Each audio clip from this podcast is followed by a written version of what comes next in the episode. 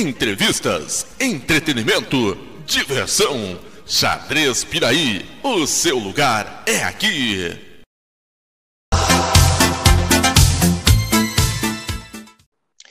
E aí, galera, Xadrez Piraí na área. Nossa convidada de hoje, além de grande enxadrista, é também uma grande conhecedora literária. E a gente vai saber um pouquinho mais sobre ela nesse podcast. Meu nome é Maurício Júnior e sejam todos muito bem-vindos ao podcast Xadrez Piraí. A nossa convidada começou a jogar xadrez aos 12 anos e aprendeu a jogar no computador, que apesar de não ter internet na época, havia um aplicativo de xadrez que já vinha instalado né, no, no, no computador. O aplicativo marcava em vermelho lances regulares e não habilitava para mexer as peças quando ela tentava mexer de forma errada. Com isso, a nossa convidada foi entendendo os movimentos e as noções básicas. Começou a se interessar por jogar e levou a ideia para sua escola. Os seus amigos gostaram também da ideia e começaram a praticar. No início eram em nove no seu grupo escolar e cada um sabia um pouco, um movimento, um nome de uma peça, algo assim, e aí foram aprendendo juntos. Até que ela teve a oportunidade de participar de uma seletiva na escola para os jogos escolares classificou-se e começou a conhecer mais pessoas, interagir e entender como tudo funcionava. Tudo isso aconteceu em Santa Maria do Oeste, aqui mesmo no Paraná, a cidade onde a nossa convidada nasceu e morou até os 17 anos. Entre as suas principais conquistas, podemos destacar Jogos da Juventude, os Jogos Abertos, Paranaense Sub-20, Paranaense de Rápido Feminino, o Circuito de Xadrez Rápido dos Campos Gerais, Torneio do Dia Internacional da Mulher e ainda fez parte da dupla campeã dos Jogos Universitários Brasileiros, com Taíra Tavares, de Paranavaí, atuando pela Unicesumar. Seja muito bem-vinda ao nosso podcast, Tainara Leskzinski. Muito obrigada. Estou muito feliz por estar aqui hoje com vocês, pelo convite, pela oportunidade de falar um pouco mais sobre a minha trajetória, sobre o xadrez, um esporte que está presente aí na minha vida já faz algum tempo, quase 10 anos jogando, mais de 10 anos, na verdade, jogando. E é sempre bom encontrar novamente os amigos, falar novamente de uma fase tão importante da minha vida, que foi o tempo que eu costumava jogar mais xadrez, né? Hoje não estou jogando tanto, mas ainda continuo gostando muito do esporte. Ali no seu histórico, a gente percebeu que alguns alunos, alguns amigos jogavam junto com você, né? Você falou que eram nove. Sim. Algum desses nove continuou jogando xadrez ou eles pararam ali naquela época escolar mesmo? Na verdade, a gente sempre jogou junto no, no tempo da escola. Depois eles continuaram jogando assim pela internet, ainda participou de torneios online. Mas eles nunca chegaram a ir para torneios mesmo, porque nos jogos escolares eu acabei me destacando um pouco mais no grupo, e daí lá eu recebi convite para jogar por outras equipes e comecei a jogar. E eles não conseguiram ir para a final, alguns, e aí eles acabaram não, não indo para frente, né? Não jogando em outras equipes, porque na nossa cidade não tinha, por exemplo, a oportunidade da gente montar a nossa própria equipe e ir para os Jogos da Juventude na época, por exemplo, né? A nossa cidade não tinha esse suporte naquele tempo. Então, não foi possível uh, que nós pudéssemos montar a nossa própria equipe, né? Então, tudo que a gente participava mesmo eram jogos escolares que era possibilitado pela escola, né? Porque o Paraná inteiro tem acesso. Então, todas as escolas públicas têm acesso. E aí a gente tinha mesmo só aquela oportunidade. Então, os jogos escolares eram assim o evento do ano. A gente se preparava o ano inteiro, a gente ficava esperando aquela oportunidade, né? Porque tinha a regional, a macro e a final. Então, eram três momentos assim do ano que a gente gostava muito, que a gente esperava, a gente ficava ansioso. E era um, um momento muito importante mesmo. Legal. E como é que era o nome dessa escola? Colégio Estadual José de Anchieta. Hum. E assim, quando uh, é, vocês começaram a, a, desenvolver ali, digamos, o xadrez dentro da escola, a direção ou algum professor se interessou em, em tentar melhorar as condições para ensinar, tipo material, essas coisas, enfim, como que foi ali o, o desenvolvimento até a participação nos jogos escolares? Bom, a nossa cidade é uma cidade muito pequena, né? Uh, o, nosso, o nosso colégio também é muito pequeno, é o único colégio ali da região central da cidade. Então, os professores, na verdade, eles não sabem, não sabiam muito bem as regras, não conheciam também como funcionavam os jogos e tudo mais, assim como a gente. Então, nós fomos aprendendo é, juntos, na verdade. Mas desde o início, quando a gente começou a ir para os jogos escolares e que os nossos professores viram que a gente não estava indo para os jogos só para se divertir, só para Uh, enfim, coisas de jogos, né, festas e tudo mais, que a gente realmente gostava de jogar. Embora a gente não conseguisse sempre as melhores colocações, a gente gostava. Eles viam isso porque a gente estava lá no alojamento, né, como vocês sabem, geralmente o pessoal fica em alojamento e a gente ficava o tempo inteiro jogando, ficava o tempo inteiro falando, ah, você viu que fulano jogou isso, como será que aquilo? E a gente ficava batendo pique, a gente ficava conversando, jogando australiana. Então, nossos professores viam que a gente gostava muito, então eles apoiavam. Aí, posteriormente, até quando a gente cresceu um pouquinho mais, porque a gente começou a jogar ali na sétima, sexta série, quando a gente cresceu um pouquinho mais, foi ali para o ensino médio, o diretor veio com uma proposta. O diretor contratou eu e o meu colega, até não lembro exatamente, a gente recebia um valor muito simbólico, mas já era uma grande ajuda, né, para a gente que era estudante é, pudéssemos dar aula para os alunos. Na verdade, a gente começou um projeto gratuito, e aí o diretor gostou bastante do nosso projeto, e aí ele contratou a gente, né? Então, a gente começou a dar aula para turmas de alunos da escola, e daí depois até a gente se formou, saiu da escola, e esses alunos continuaram jogando. Claro que a gente nunca sabia é, jogar muito bem, então a gente não dava um treinamento completo, mas eu posso dizer que a gente ensinou muita gente as regras iniciais, né? Apresentou o xadrez a muitos alunos, né? Então foram bastante pessoas que estiveram em contato com a gente nesse momento. Ah, bem legal. E me conta uma coisa, assim, essa pergunta que eu vou fazer para você parece muito ampla, mas você pode dividi-las em várias partes, né? É, o xadrez em si na tua vida, o quanto ele foi importante para você, ou digamos assim, em que momento da tua vida você pensou, é, acho que eu jogo isso bem, eu faço isso bem, acho que eu posso seguir mais um tempo. É, é bem ampla mesmo. Eu acho que logo no início, eu, quando eu fui pela primeira vez para os jogos escolares, eu vi que eu jogava bem, porque eu imaginava, né, que eu ia chegar lá e eu ia ficar em último lugar, porque eu nunca tinha ido jogar nenhum torneio na vida. Tipo, eu só jogava brincando no meu computador e de vez em quando na hora do recreio com os meus amigos.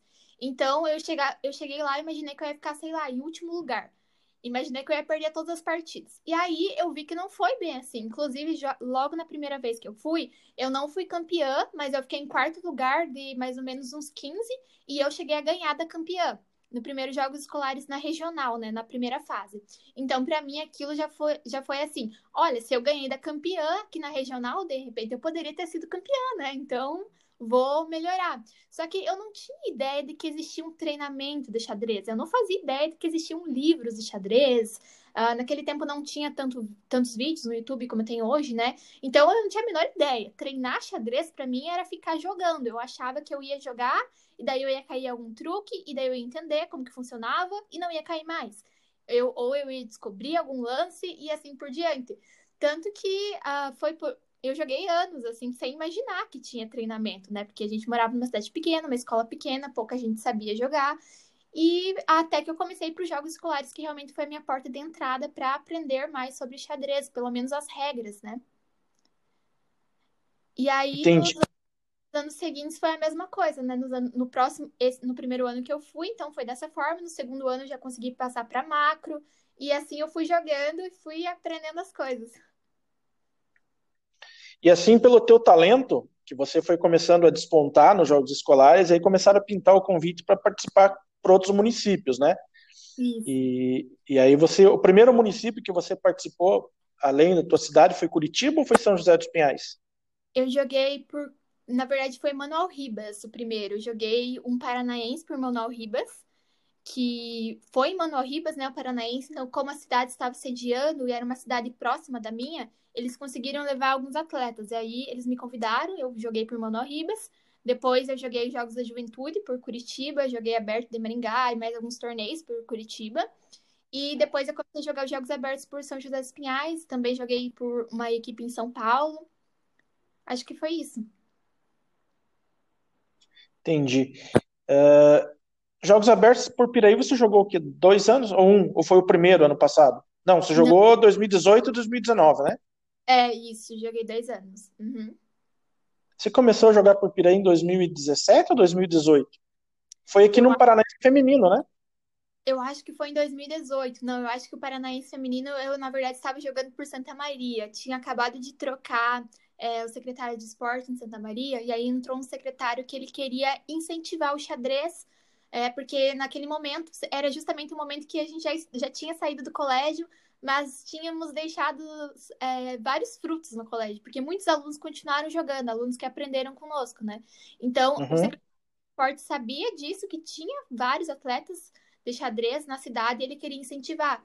E aí ele pediu para jogar o Paranaense por Santa Maria, né? Então eu joguei por Santa Maria. Só que depois, por exemplo, torneios de equipe, a gente não tinha uma equipe para montar por Santa Maria, né?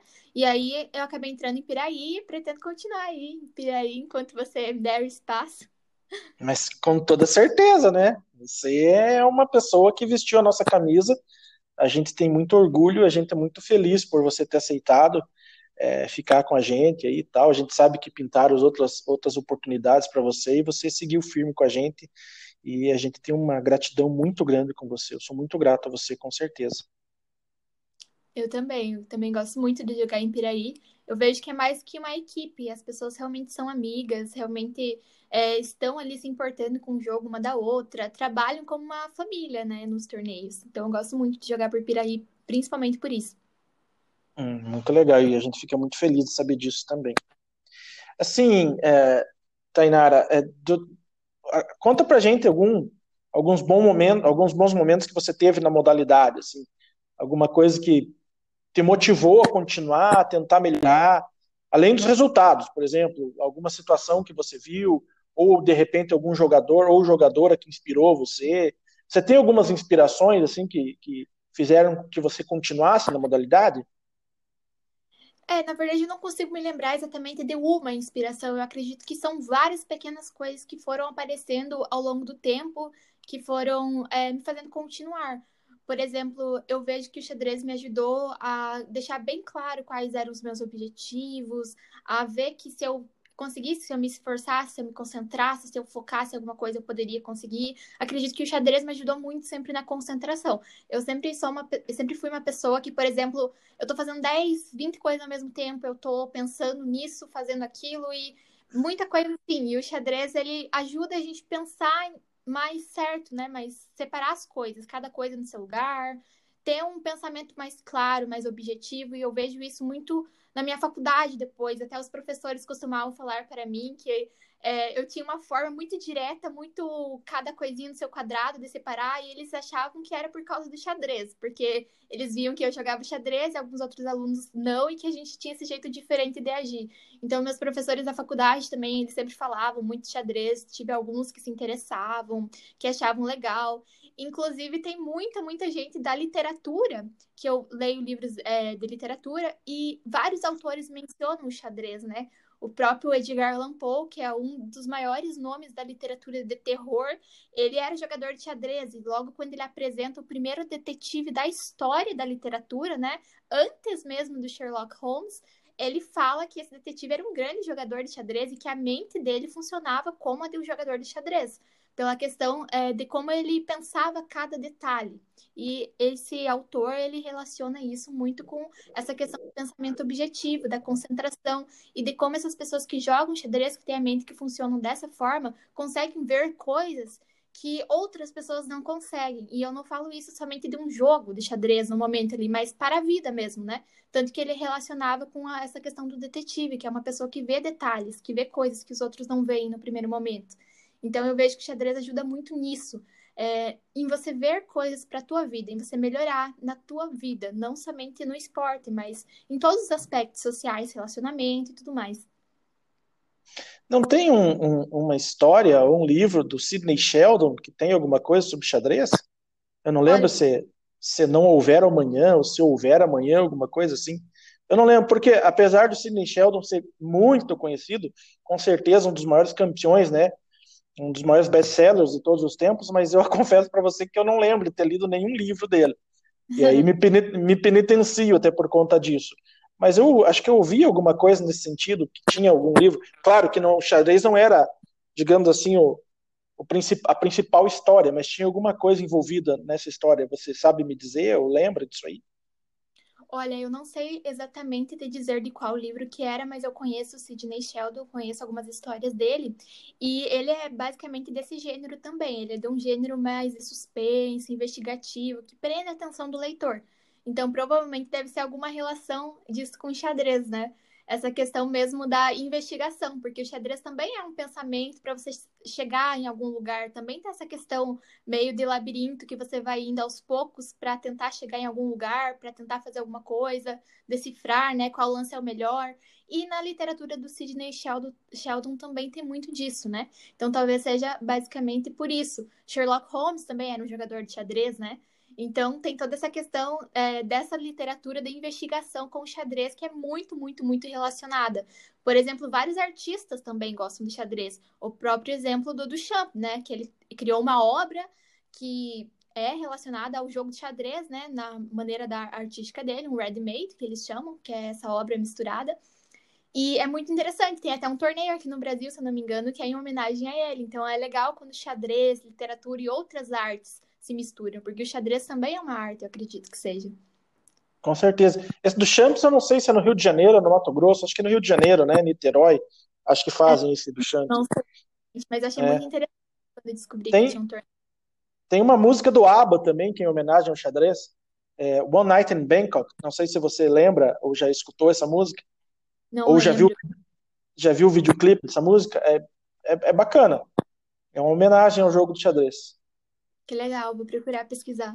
É, é do grupo ABBA, aquele grupo sueco lá da década de 70, ali, que é um dos meus favoritos, diga-se de passagem. E nesse tempo, a gente vai voltar a falar da literatura, com certeza. Principalmente da Agatha Christie, que eu também adoro, você sabe disso. É, e, e, algumas histórias engraçadas, assim, ou constrangedoras, que você ou fez parte, ou ajudou a sacanear, trollar alguém. Lembra de alguma coisa? Com a gente?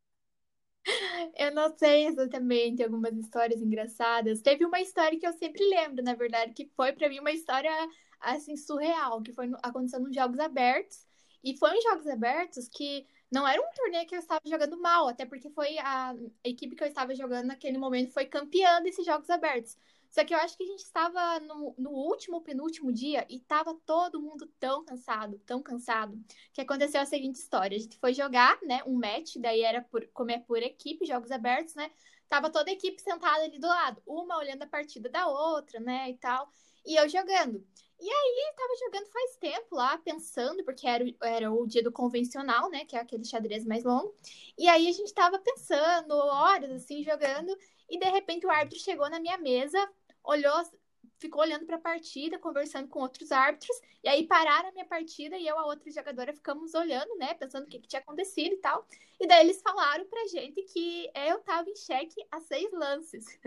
e nem eu e nem ela a gente tinha visto. Então a gente ficou horas jogando e ninguém viu que tava em xeque de tão cansada que a gente tava. E depois a gente lembra dessa história e acha muito engraçado, porque é uma coisa muito surreal, nunca aconteceu assim.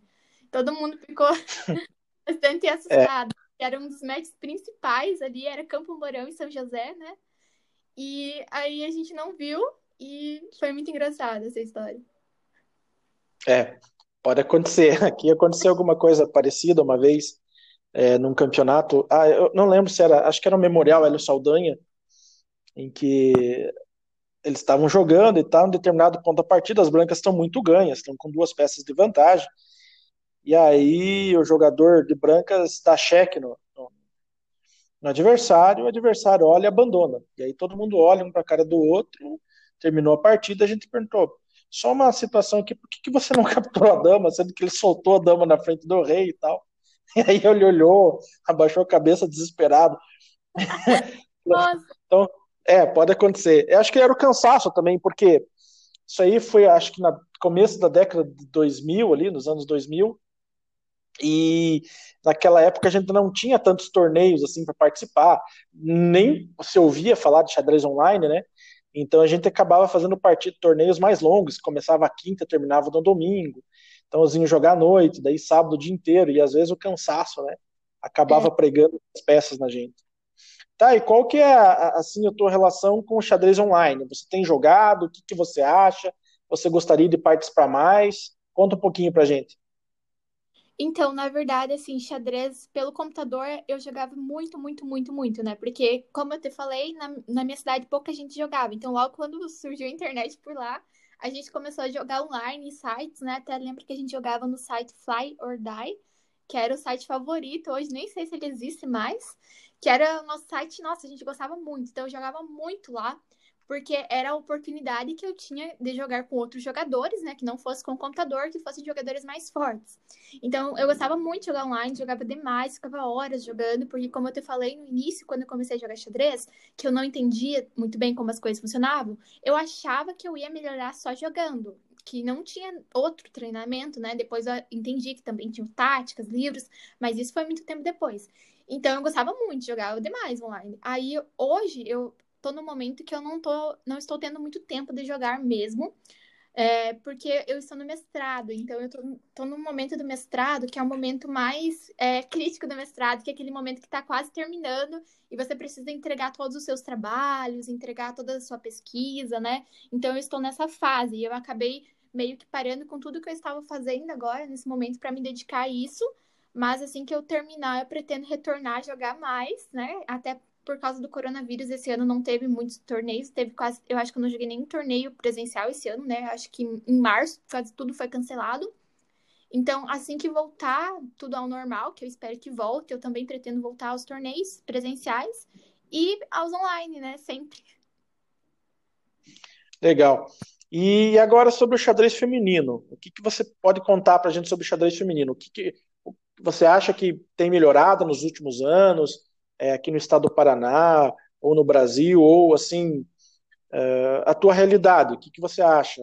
Os torneios que você participaram, que você participou, valorizava o xadrez feminino? Você acha que falta alguma coisa? Está melhorando?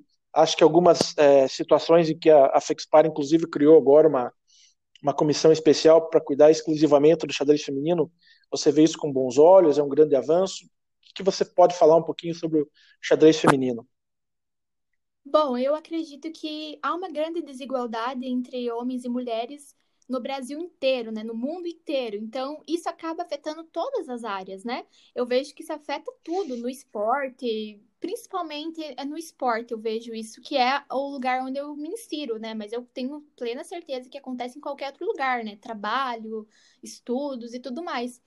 E é claro que isso também iria afetar o xadrez, né? Mas o que, que eu vejo no xadrez hoje em dia? eu vejo que hoje em dia algumas pessoas já estão com a mente mais aberta, que é o caso da Federação do Paraná, que está vendo que não é só dar oportunidade para mulheres jogar e oportunidade para homens jogar iguais. Porque para as mulheres eu acredito que também tem que haver um incentivo, porque não é uma questão de igualdade, é uma questão de equidade.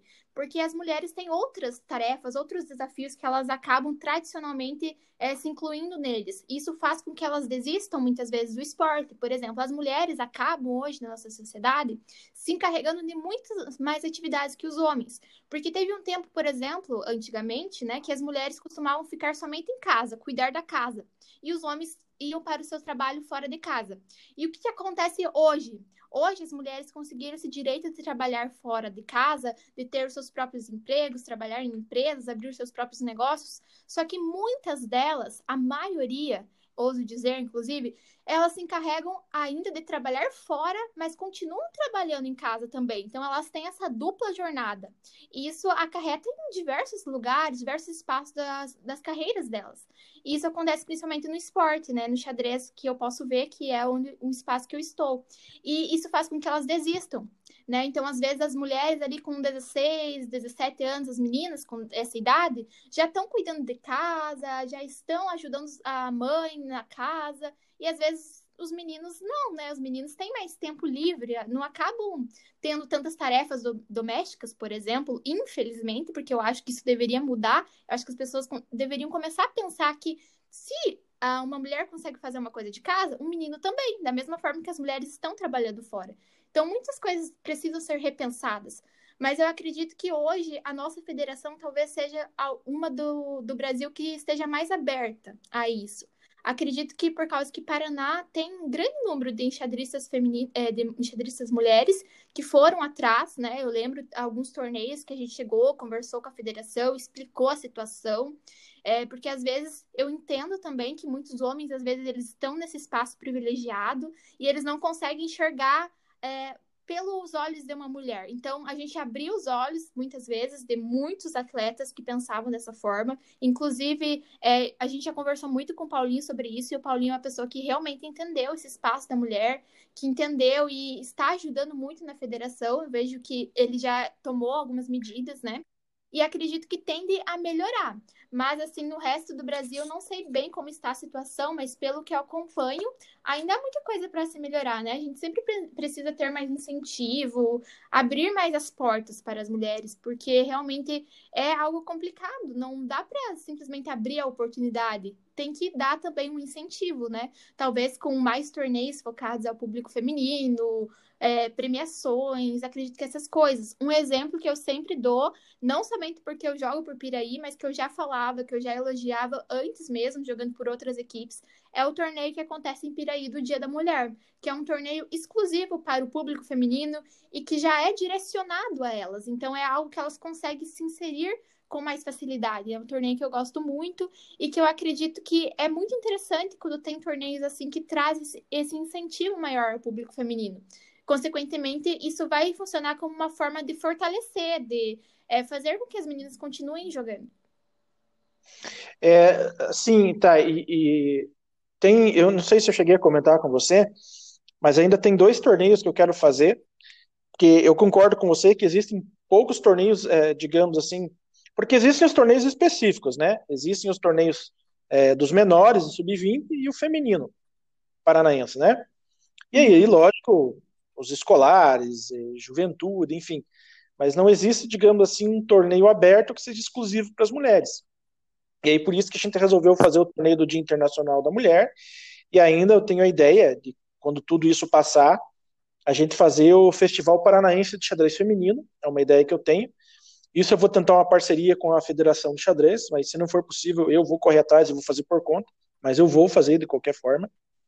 E aí tem outro que eu quero fazer, que é um pouco, é um, é, é um pouquinho é, mais difícil de conseguir, porque é, demanda um, um, esforço maior e também um pouquinho a questão de patrocínios e tal. E infelizmente essa pandemia acabou acarretando não só uh, a não realização de eventos, mas aí muitas empresas também elas estão próximo ano, se tudo melhorar, vai ser um ano também de recuperação para elas, então não sei se a gente vai conseguir é, grandes patrocínios, mas de qualquer forma, a ideia é também fazer um aberto do Brasil exclusivo para as mulheres, porque tem os abertos do Brasil, né, por todos os cantos aí, mas as mulheres geralmente estão participando dos, do absoluto e com uma premiação muito inferior. E a minha ideia é fazer um torneio aberto do Brasil, seja ele de relâmpago ou de rápido, enfim, e, mas exclusivamente para as mulheres. É essa a ideia que eu tenho. Então, eu tenho, além do torneio do Dia Internacional da Mulher, eu tenho a ideia de fazer pelo menos mais esses dois torneios, colocar aqui no calendário local. E, logicamente, eu quero contar com, com o teu apoio e a tua participação. Né? Com certeza, pretendo participar sim. Eu acho essa ideia ótima. Acredito que outras pessoas deveriam se inspirar nessas ideias também, né? Outros estados porque é algo muito interessante para fortalecer, para incentivar as meninas a continuarem jogando. Sim, eu acho bacana, e o, o Paraná é um celeiro de grandes mulheres. E outra, e assim, eu tenho notado que até as, a, a, o público feminino de outro estado também tem participado dos eventos aqui no Paraná, porque são bem organizados e tal. Então, acho que o Paraná tem tudo para ser realmente, digamos, um grande polo do xadrez feminino. Eu também acredito, acredito que não somente as jogadoras que já estão aí consagradas, já ganharam torneios, já têm títulos e tudo mais, como também a nova geração. Eu vejo que tem muitas jogadoras que estão chegando agora, muito jovens e que têm um potencial de crescer muito. Só que, claro, para isso é necessário incentivo, né? Sim, com certeza. Tá, agora vamos falar de um assunto que tá que você está dominando aí nos últimos tempos, lógico, além do teu mestrado, mas você se tornou uma influencer aí, né? Você está com um bom público inscrito no teu canal no YouTube, você tem mais de 10 mil seguidores ali no, no Instagram, que é um número respeitabilíssimo, um número muito grande. né? E você foi ali galgando os passinhos de formiguinha ali e tal, e agora você está com um público bem bacana. E ali você falando sobre literatura e, e, em alguns momentos também sobre filmes e séries, né? Eu acho isso uhum. muito bacana porque é um assunto também que me interessa bastante. Em que momento assim você decidiu que você ia enganjar, você ia é, trazer isso para as redes sociais, esse engajamento ali na, na, nessa parte de literatura, filmes, séries, enfim?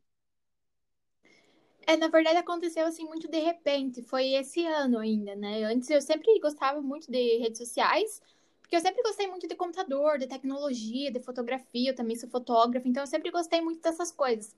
E aí eu sempre postava no Instagram dicas de fotos e tudo mais, mas eu costumava separar muitas coisas na minha vida. Por exemplo, faculdade na faculdade, né? Estudo é uma coisa, não trazia isso para a internet. Só que eu parei para pensar que muitas vezes a gente está estudando na faculdade, não só eu, né, mas todo mundo, e acaba direcionando muito seu estudo somente para aquele universo da faculdade. Eu acho que nós temos que levar aquilo que a gente aprende em cursos, na escola, na faculdade, para além, né, para a comunidade. Eu vejo que a internet hoje em dia é uma das melhores formas de se fazer isso.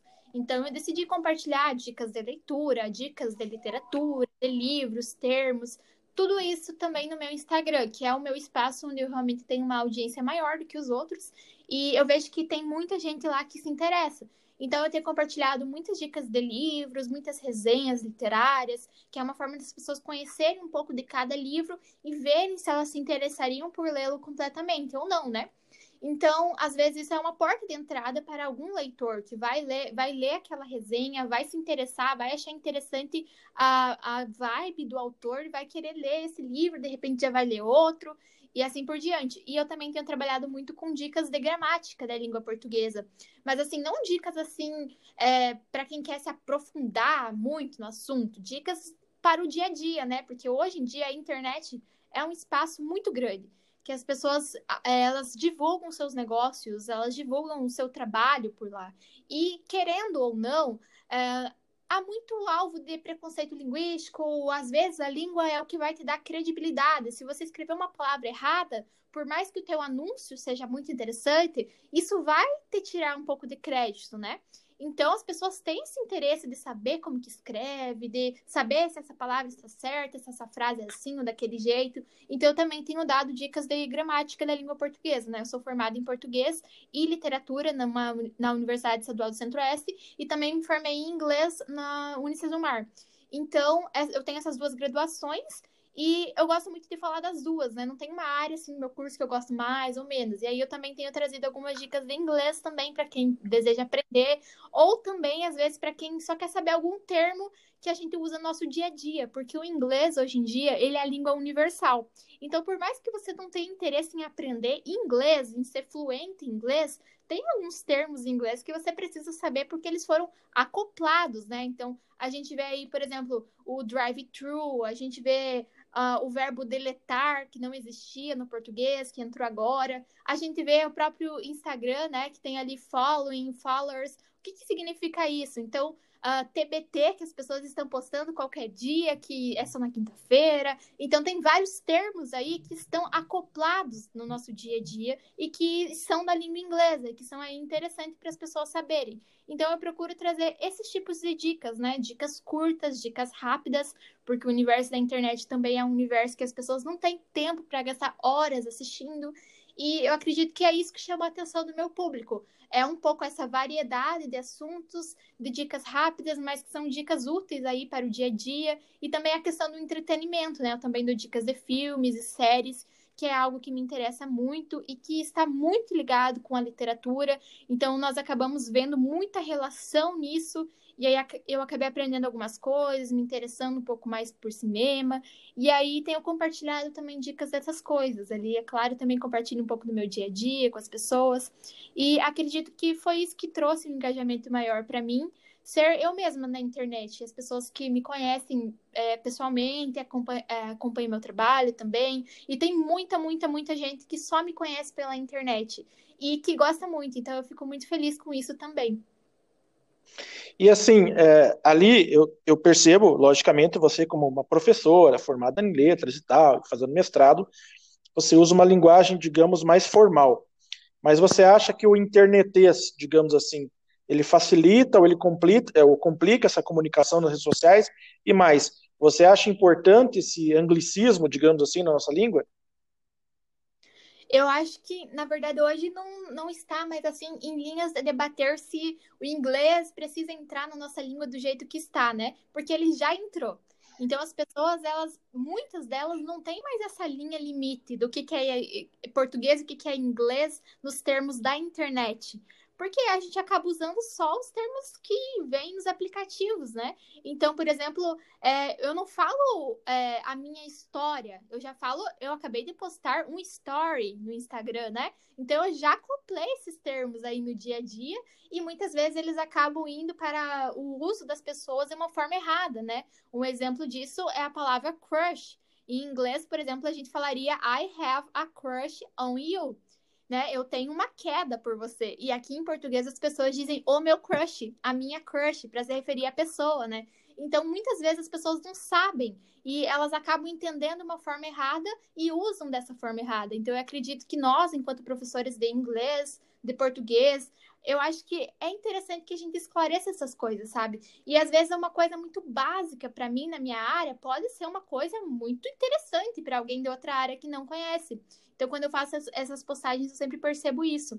E sobre o internet, sobre essa linguagem da internet, que as pessoas usam muito, muito, muitas abreviações e tudo mais, eu vejo que é uma nova linguagem, né? O português teve toda essa, essa modificação. Então, é, é questão histórica, né? Ao tempo, ao decorrer do tempo, as línguas vão mudando. E hoje nós vemos uma era extremamente tecnológica. E eu não acredito, eu não duvido, na verdade, que daqui a muito tempo, por exemplo, a gente mude um você por um C na linguagem oral, né? ou mudar um para até mesmo o dicionário, essas coisas, porque o você, por exemplo, vem de é, voz, monsieur, então vem mudando ao longo do tempo, né? Então eu acredito que com certeza a internet vai ter um papel muito grande na mudança da linguagem, na mudança das pessoas verem o mundo, das, na mudança das pessoas se relacionarem. Na verdade, já acontece isso hoje, né? Não é um futuro muito distante. Se a gente pensar nossa vida cinco anos atrás, era totalmente diferente. Então, eu acredito que as coisas tendem a seguir nesse ritmo. Aí você falou um negócio interessante, você falou da palavra crush, e realmente eles fazem uso dessa, dessa palavra de maneira equivocada, digamos assim. Mas isso também acontece com o nosso idioma, né? Por exemplo, uma palavra que eu sempre vejo, talvez até agora por uma consagração linguística, se é que eu posso chamar dessa forma, ela tem esse outro significado agora, é, que é a palavra reverter. Quando eu uhum. aprendi essa palavra reverter, era tipo mudar totalmente. E hoje uhum. eles estão, é, era tipo, aliás, era voltar aquilo, é, vou reverter. Era voltar aquilo que estava antigamente, né, anteriormente. Se você quer, se você quer mudar completamente, você usaria a palavra inverter, né? E hoje, talvez até pelas narrações de futebol, ah, é preciso reverter o resultado, mas daí vai ficar a mesma coisa. Mas, é, né? mas hoje eles usam essa palavra reverter como mudar, né? Como fazer o é. contrário, né? É, são vários usos. Por exemplo, a palavra onde, a palavra aonde, né? Que onde é parado, aonde é movimento. Por exemplo, a palavra, os porquês, né? As pessoas usam. É, tem quatro usos de porquês: o mas, o mais, o em vez de, ao invés de, viagem com G, viagem com J. Então, são coisinhas mínimas, que nem o reverter que você falou, mínimas na nossa língua, mínimas no inglês. Então são dicas pequenas, né? Mas uma dica ali por semana, a gente vê, passa dois meses, já melhorou muito no estudo, né? Então eu acredito que na internet, com essas dicas pequenas, é uma forma das pessoas irem se aprimorando, né? Um próprio conhecimento pessoal. Acredito que seja muito interessante. Eu mesmo acompanho vários canais, Instagrams que dão dicas e eu acho que é uma forma diferente da gente estudar, né? Uma forma mais da nossa época. Hoje é difícil quem senta e lê um livro de gramática, lê um livro de como aprender inglês. As pessoas vão para o YouTube, né? As pessoas vão para um, alguma coisa assim, mais fácil, mais rápida. E é a nossa era, né? Então eu acredito que nós temos que nos adaptar a esse momento. Eu vejo que tem muita gente da minha área de letras que vira o olho, torce o olho para YouTube, para essas coisas, E eu simplesmente penso o seguinte, que se você não se adaptar à sua era, você vai ser engolido por ela, né? O tempo não vai parar para você aprender a lidar com o momento que você está vivendo. Você tem que é, adentrar ele, né? Por exemplo, o exemplo do coronavírus que nós estamos tendo. Muita gente teve que aprender no susto a mexer no Google Classroom, a mexer numa plataforma digital, e, é, e são coisas que já estavam aí há algum tempo, né? Então, nós temos que aprender a mexer nessas coisas, não tem jeito, né? A gente tem que aceitar esse momento que nós estamos vivendo. Ah, sim, com certeza. E com certeza separado, viu, Thay? e, é verdade. E, então, vamos falar um pouquinho agora de um assunto que a gente gosta bastante, né, que é da Agatha Christie. E você gosta, você já assistiu alguns filmes é, baseados nos livros da Agatha Christie?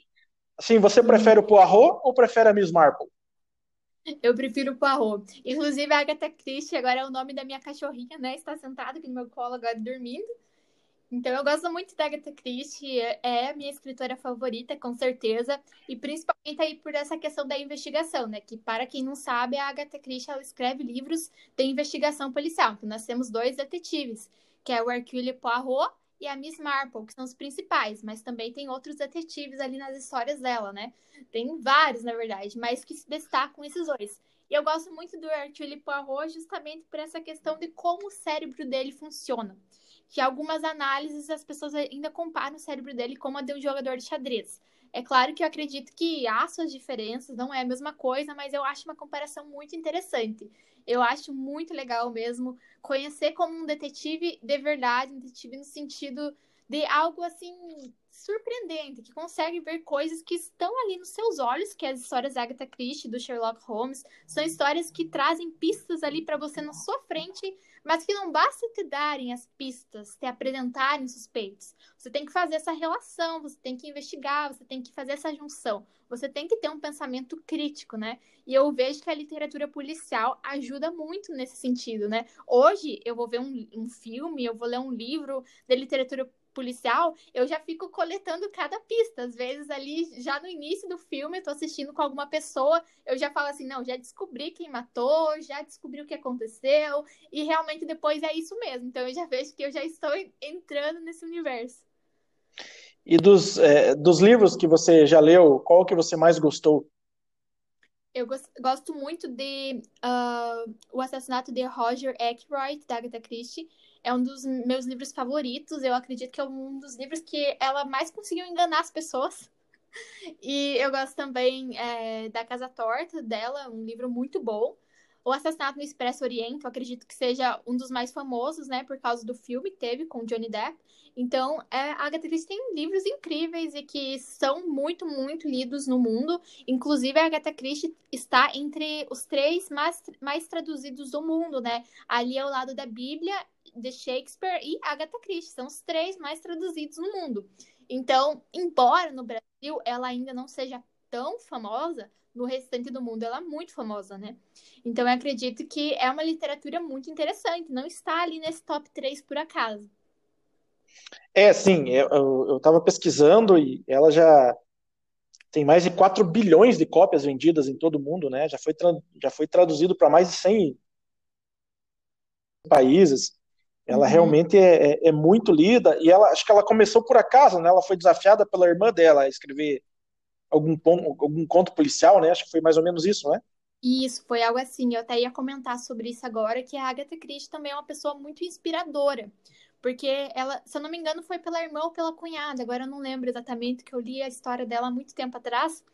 Mas tem vários pontos interessantes na vida dela. Então ela foi desafiada, assim, ah, você vai escrever um livro, né? Duvido. Então ela já começou a escrever um livro muito tempo depois, ela já era adulta, já era casada, então foi muito tempo depois. E muitas vezes, inclusive no xadrez, e principalmente no xadrez, a gente vê as pessoas falando que se você não começar muito cedo, você não vai ter talento, né? Então as pessoas falam, não, se você não começar a treinar desde 4, 5 anos, não vai ser um bom jogador. E na literatura não é, não é de outra forma. Na literatura, como qualquer outro lugar, as pessoas pressupõem que você tem que começar desde cedo. Ah, se você não escrever um romance, não escrever um livro quando você é adolescente, um conto, algo assim, depois que você é adulto, não vai dar mais, sabe? Muitas vezes, em qualquer área, acredito que haja esse preconceito. E a Agatha Christie é uma figura muito inspiradora, porque ela começou muito tarde. E ela provou que não importa de onde você comece, não importa em que momento você comece, você sempre pode se dedicar e fazer algo bom, fazer algo é, de qualidade. Tanto que depois que ela escreveu o primeiro livro, ela escreveu aproximadamente 60, se eu não me engano, 66. E para escrever um livro, um livro é muito difícil. Para você escrever um best-seller é muito difícil. Imagina para alguém que escrever 66 mais disso, né? Porque daí teve os livros de contos, né? Isso estou pensando só em romance. É muita coisa. Então, ela realmente provou, realmente é uma inspiração que não importa de onde você começa, sabe? É você não pensar muito no passado, é você pensar no agora. Não, independentemente do que aconteceu até agora, a partir de agora eu vou fazer isso e eu vou me dar bem nisso, né? Então foi isso que ela fez. É, e ela tem alguns também que ela, ela assinava com o pseudônimo de Mary Westmacott, né? Westmacott. Uhum acho que foram os primeiros, né, os primeiros livros dela, o conto, ela escrevia sobre esse, sobre esse pseudônimo.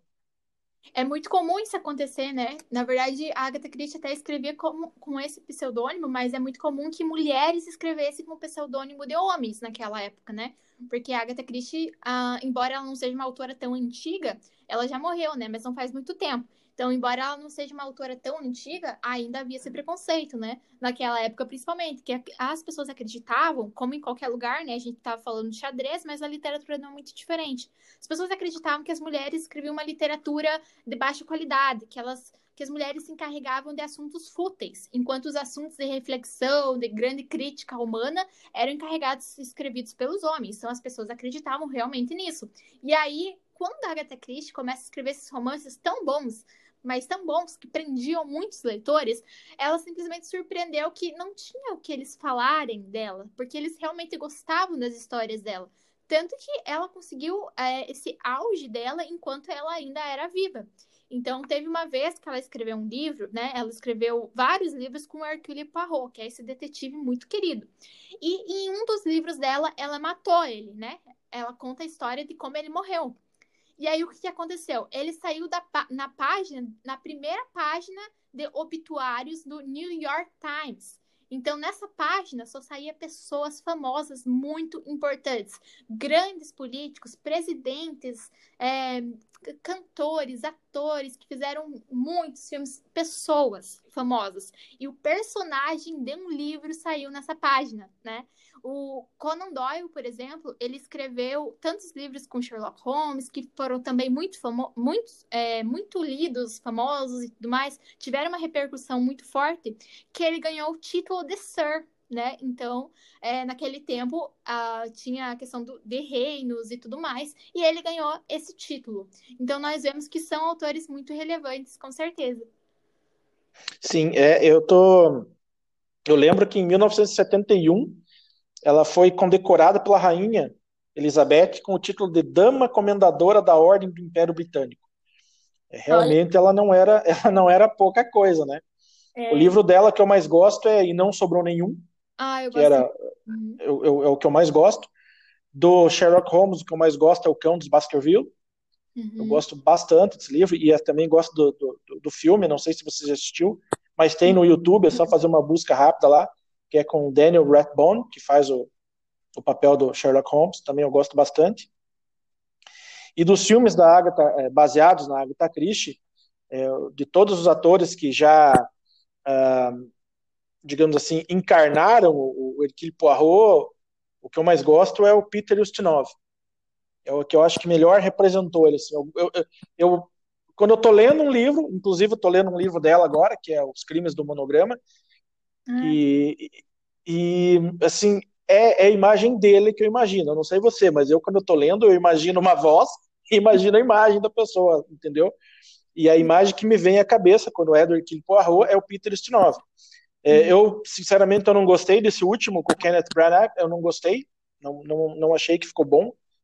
É, assim, o John Malkovich, não gostei muito no, no, no Crimes ABC, é, Albert Finney, eu gostei mais ou menos, e tem o David Suchet, acho que é assim que pronuncia, que é uma série que ele fez também. Mas os nomes que o nome que me vem à cabeça é o Peter Ustinov, que assim crimes naquele é, o assassinato do Expresso Oriente, o do Nilo, ah, assim são filmes que me marcaram. Eu, eu assisti aquilo, e falei, cara, esse cara não é desse mundo. Como é que ele consegue descrever? E assim são detalhes que passam desapercebido por todo mundo e ele consegue é, de uma maneira tão intuitiva, uma, uma coisa assim, é, é surreal. É a cabeça do a, a, massa cinzenta, né, do do, do, do Hercule Poirot, né, que ele ele sempre fala. Alfred Molina também fez é, representou ele uma, uma refilmagem do Assassinato do Expresso Oriente, eu não gostei muito também, mas enfim, é o personagem que o ator que melhor para mim encarnou o Poirot no cinema foi o Peter Ustinov. É, eu sei que tem algumas adaptações também no cinema sobre a Miss Marple, mas eu não assisti. Então, não sei dizer. Dizem que são filmes muito bons, não sei se de repente você assistiu algum deles. Mas assim, eu não assisti ainda, pretendo assistir, vou até procurar no YouTube, que sempre acho algumas, alguns filmes mais antigos ali. Mas assim, de qualquer forma, seja na literatura ou seja no cinema, no teatro também, que ela escreveu algumas peças, eu acho, né? Uhum. E acho que Caio Pano é uma, uma adaptação do teatro, né? Sim, é, na verdade, Caio Pano é o livro que o Parro morre, né? Que é um dos mais famosos dela. Mas ela tem uma peça que se chama A Ratoeira, que está em exposição há mais de 70 anos na Inglaterra, né? Ela, se eu não me engano, toda semana a mesma peça está lotada de público e é exposta. Então, realmente, as obras elas são muito interessantes. E conforme você estava falando ali, que seu livro preferido aí não sobrou nenhum, né? Então, esse também foi o primeiro livro que eu li da livro que me levou ao mundo da Agatha Christie. Eu li ele quando eu estava, acho que na sétima série, por aí. E aí eu comecei a ler vários livros dela, né? Ainda não terminei é. de ler dela, mas pretendo. É, inclusive no Brasil, quando eles mudaram o nome, que antigamente esse livro se chamava O Caso dos Dez Negrinhos, né? Uhum. E aí eles mudaram o nome e tal, para não sobrou nenhum. Mas quando ele. E existem alguns, alguns é, sites que, quando ele foi é, adaptado para o cinema, aqui no Brasil ele começou a ser chamado de O Vingador Invisível. Eu ainda não vi esse filme com esse nome, mas, assim, estava pesquisando, achei enfim, eles mudaram bastante é, esse nome.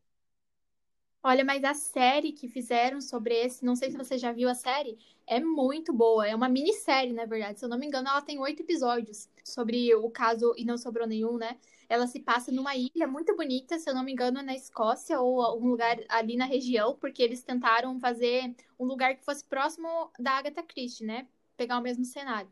E aí eles fizeram. Ficou muito, muito boa. A interpretação dos, dos atores foi incrível. Eu realmente gostei muito da série. E não só uma das melhores séries enquanto adaptação, mas uma das melhores séries que eu vi. Foi realmente uma história muito boa e o elenco foi muito bom. Sim, geralmente eles, eles capricham nos elencos, né? Até porque é preciso de excelentes atores, porque são personagens, digamos, bem, bem enigmáticos, né? E que contam uma história e ele consegue descobrir os podres de todo mundo, né? O Poirot, no caso. É, é impressionante. É. Bom, Thay, foi muito legal esse bate-papo sobre literatura, mas vamos voltar um pouquinho para o xadrez aqui. Vamos lá. E a, gente, e a gente tem alguns quadros fixos no nosso podcast. E o nosso primeiro quadro fixo é o Momento Polgar. Momento Polgar. Nesse Momento Polgar, é o momento em que você conta qual que foi o seu melhor momento no xadrez, sua melhor partida ou seu melhor torneio, enfim. Você lembra? Pode compartilhar com a gente? Ah, eu acredito que melhores partidas, deixa eu pensar. Eu acho que eu joguei é, partidas muito boas no, nos torneios abertos que eu joguei, que daí eu tenho a oportunidade de jogar com pessoas mais fortes. Nos jogos universitários, tive uma partida muito importante, foi a última partida de quando eu e a Thaíra fomos campeãs que eu joguei contra a Ramires Coelho, que era uma jogadora muito forte, e eu tinha que empatar pra gente ser campeã, mas era muito difícil, ou era minha equipe campeã, ou era dela, então a gente tava realmente disputando, e a gente acabou empatando, mas foi uma partida muito longa, uma das últimas partidas lá a terminar, e foi a partida que ajudou a gente ali a terminar e ganhar o título, né? Então, para mim, foi uma das partidas mais importantes. Outra partida que foi importante foi a minha partida que eu consegui empatar com o Molino no mesmo ano que ele foi campeão brasileiro, então para mim foi muito importante. E acredito que essas foram as duas partidas mais importantes que eu joguei. Já empatei com alguns outros jogadores fortes, mas já venci também, mas as que eu mais gostei mesmo foram essas duas. É, com certeza são boas histórias. Empatar, empatar com Molina aí no ano que ele foi campeão brasileiro é um feito, porque ele estava voando, né, para ganhar o brasileiro. Então, realmente foi um grande feito. É um momento polgar mesmo, né? É, foi até engraçado, porque foi a primeira partida do torneio, né? Aquele momento que quem tem o rate mais baixo geralmente puxado por alguém. E aí, a minha primeira partida, eu já caí com o Molina, que era um dos melhores jogadores do torneio, que não me lembro exatamente, mas ele, se não ganhou o torneio, deve ter ficado entre os principais ali, né?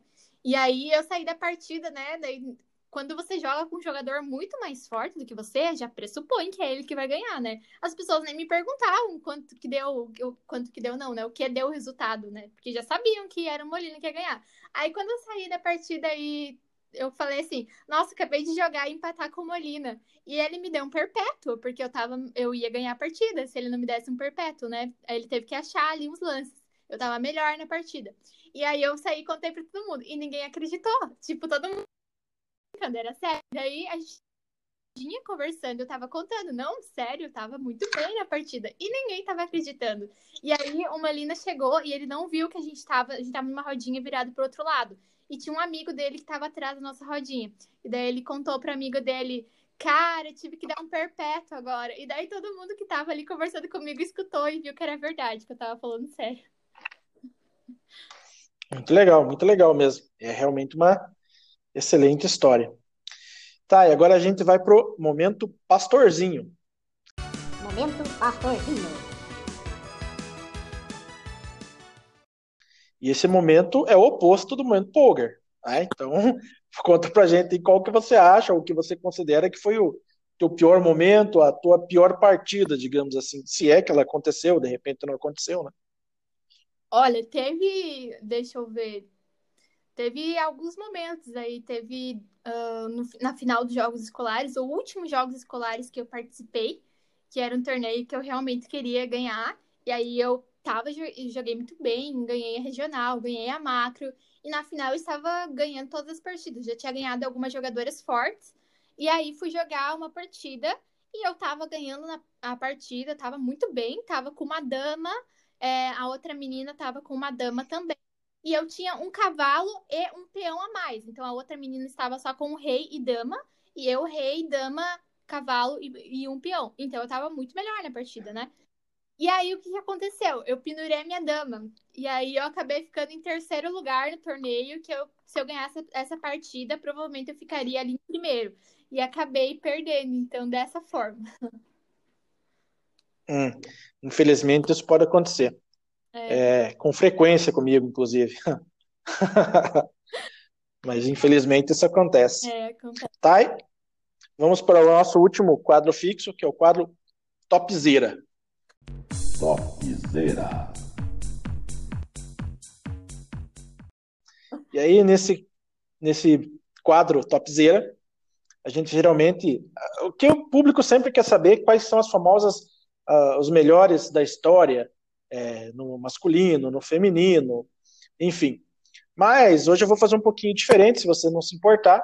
Uhum. E eu quero que você liste para a gente aqui, de uma maneira geral, qual, quais que são os melhores livros da literatura é, brasileira que você acha e quais os cinco melhores livros da Agatha Christie que você mais gosta e digamos assim qual que foi as cinco melhores séries que você assistiu nesses últimos tempos. Tá, deixa eu pensar agora em cada uma. Das séries, né?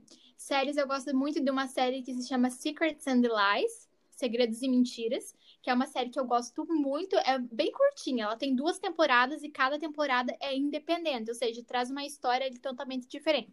Eu gosto muito dessa série porque ela traz um final, assim, uma reviravolta enorme. Todas as séries que eu vou indicar são séries de suspense com investigação e assassinato, que é meu gênero favorito. Então, essa é uma série que lembra muito o meu livro favorito da Agatha Christie, né, que é A Casa Torta. Então, eu acredito que é uma série ótima para quem gosta desse gênero.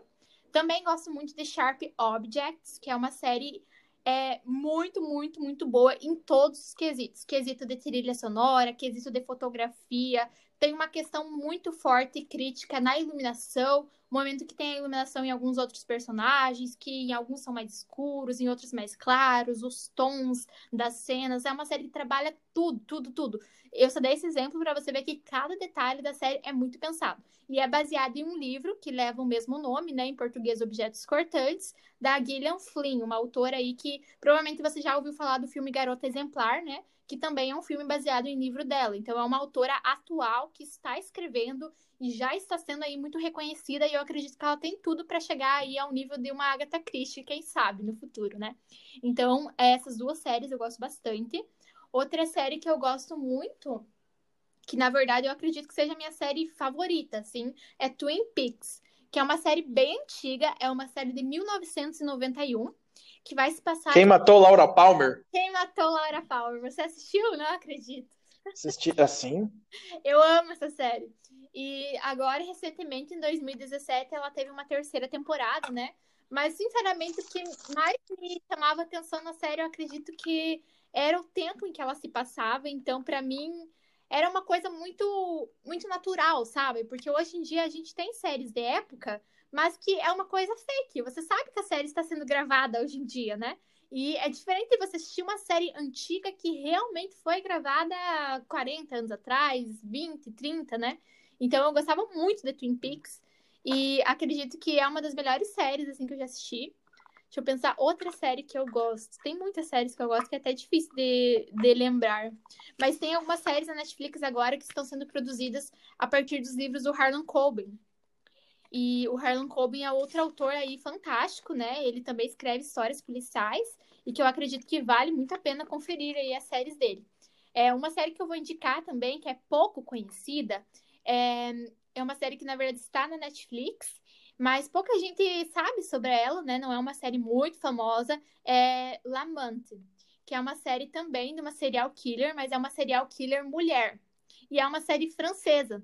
E eu não sei você, mas quando eu, imaginava assim, coisas francesas, eu imaginava coisas muito bonitas e tudo mais. Não imaginava a questão de assassinato. E aí eu assisti essa série e me apaixonei pela série. Uma série muito boa também. E... Como é o nome dessa série? É Lamante, a Louva a Deus. Sim, eu ouvi falar, não assisti ainda. Se eu não me engano, até deixei salvo na minha lista. É uma série que eu gosto bastante. É, outra série também que se passa, eu não me, se eu não me engano, é na França, mas eu não tenho certeza. É a série Le Chalet. Também é francesa. Não sei se a pronúncia está correta, porque eu não sou muito boa em francês. Mas é uma série maravilhosa. É realmente de tirar o fôlego, as paisagens da série. A história é muito bem feita, gosto muito. É, não sei que número que eu tô aí de série de indicação. Outra Essa... série que eu não poderia deixar não. de falar é Dark. Você já falou cinco, mas se você quiser falar mais uma, pode falar, fica à vontade. Dark, então acho que todo mundo tem que assistir Dark, é isso. Dark é uma série alemã, né? Dark é uma série alemã e eu tenho procurado ver séries assim que se passam em lugares diferentes, sabe? Que não se passam só no Brasil ou nos Estados Unidos, que é o que a gente está acostumado a assistir, né? Então, Dark aí fica uma ótima recomendação, apesar de ser famosa, né, já. Dando um pequeno spoilerzinho, Dark é sobre viagem no tempo? Isso, sobre viagem no tempo, mas eles fazem isso de uma forma sem ser clichê, né? Uma forma muito legal pensarem, né? Não é tão simples assim. Entendi. Tá, e agora vamos para os livros. Literatura brasileira literatura brasileira, vamos pensar. Olha, tem um livro que eu. Se você falar coleção Vagalume, já tá valendo. Sim, inclusive eu virei leitora aí pela coleção Vagalume, né? Éramos seis, um dos melhores livros da coleção Vagalume. É, outro livro da coleção Vagalume, que é O Escaravelho do Diabo, eu acredito que é o livro Nossa! Foi o primeiro livro que eu li na biblioteca do ensino médio. É. Do Queiroz Neto. Esse livro uhum incrível. Então, dois livros aí já indicados nacionais. É um livro que eu tenho panfletado muito ele, que é um livro brasileiro também. É o livro Crimes da Moda Antiga, do Valêncio Xavier, que é um autor, é, na verdade, ele é paulista, mas ele morou a vida inteira dele no Paraná, praticamente.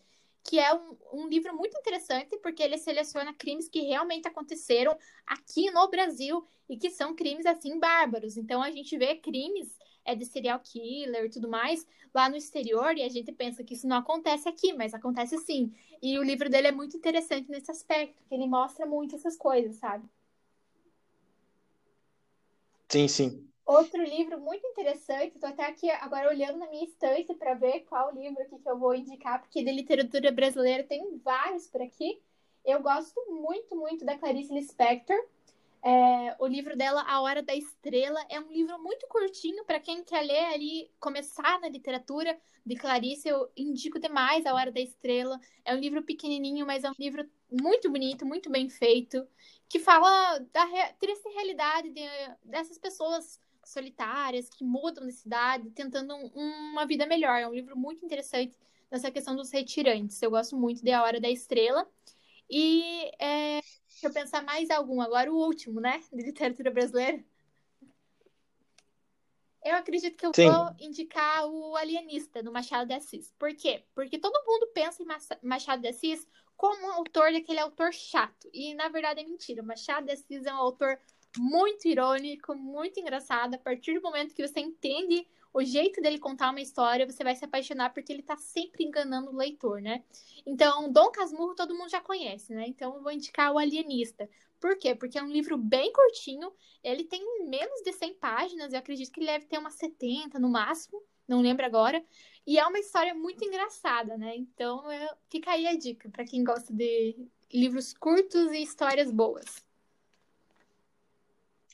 E agora vamos à sua lista dos cinco melhores da Agatha Christie. Essa lista é difícil de fazer, né? Então já vou falar aí A Casa Torta, que é um livro ótimo, já mencionei ele bastante. O Assassinato de Roger Ackroyd, que é um livro fantástico. Os leitores da Agatha Christie elegem esse como um dos melhores livros da história, não somente da Agatha Christie, mas um dos melhores de todos. É, outro livro que eu gosto muito, que é o meu primeiro livro, como já mencionei, e o teu favorito, né? E não sobrou nenhum, também gosto muito de Os Elefantes Não Esquecem, que é um livro muito interessante, né? O próprio título dele relembra uma história dos elefantes, que, ele, que é contado que os elefantes têm uma memória muito boa, né? Então, nessa história, o Poirot ele vai tentar resolver um crime que aconteceu há muito tempo atrás. Então, ele vai investigar ali detalhes que vão levar ele a desvendar uma história que aconteceu anos antes. Então, ele não tem pistas como digitais, por exemplo. É tudo que ele vai desvendar é por raciocínio. Então, eu gosto muito desse livro, Os Elefantes Não Esquecem. E o último livro da Agatha Christie, uh, deixa eu pensar. Eu gosto muito do livro Os Cinco Porquinhos, que é um livro dessa mesma vibe, que o Hercule Poirot vai tentar decifrar um crime que aconteceu 25 anos antes. É um livro muito bom também. E eu acredito que todos os livros da Agatha Christie são bons. Não, nunca li um livro dela que fosse ruim e já li vários livros dela. Então, podem ler essa autora que vai dar tudo certo.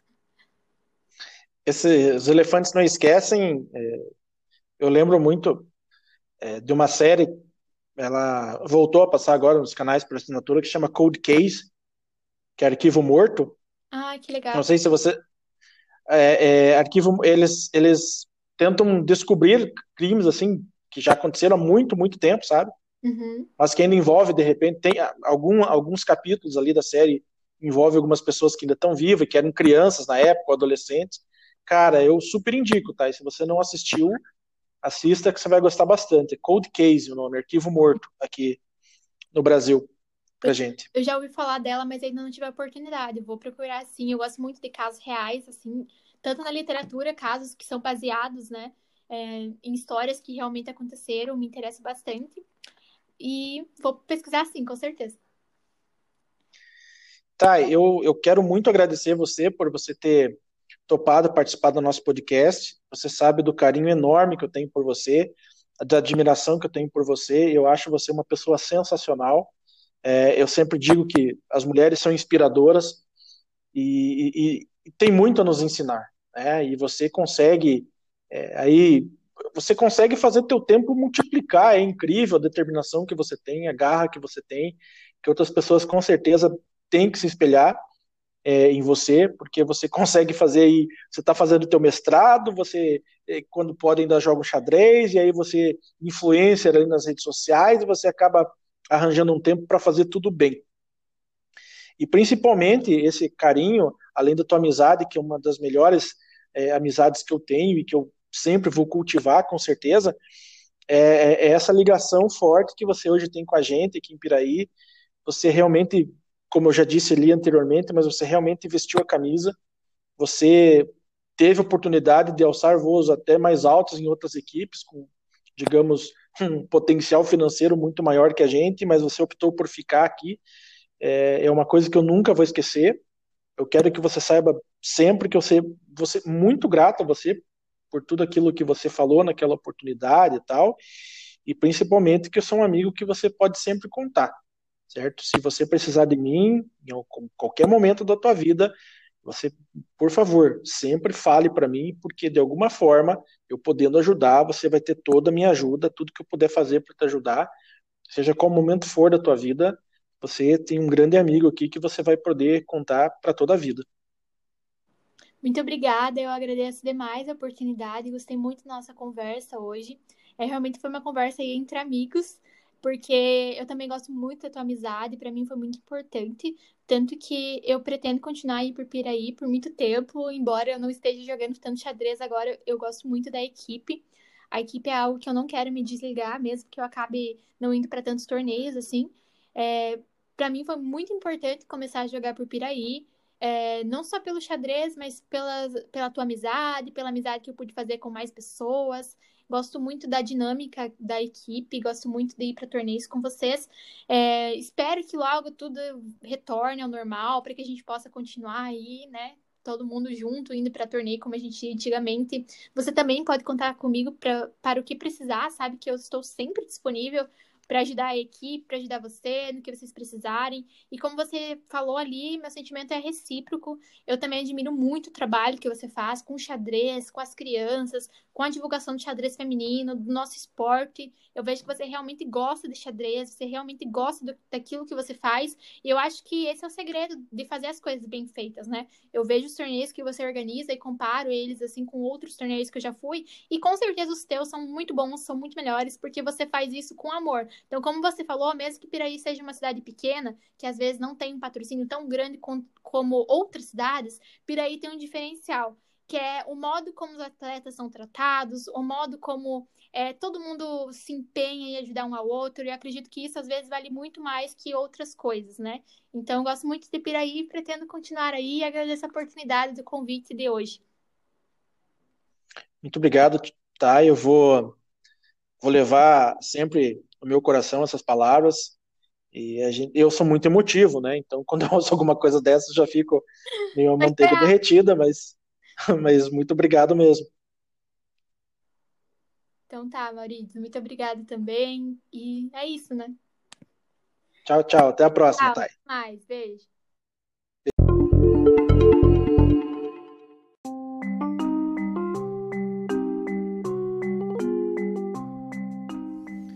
Então é isso, galera. Espero que vocês tenham gostado desse podcast com a Tainara Leskizinski.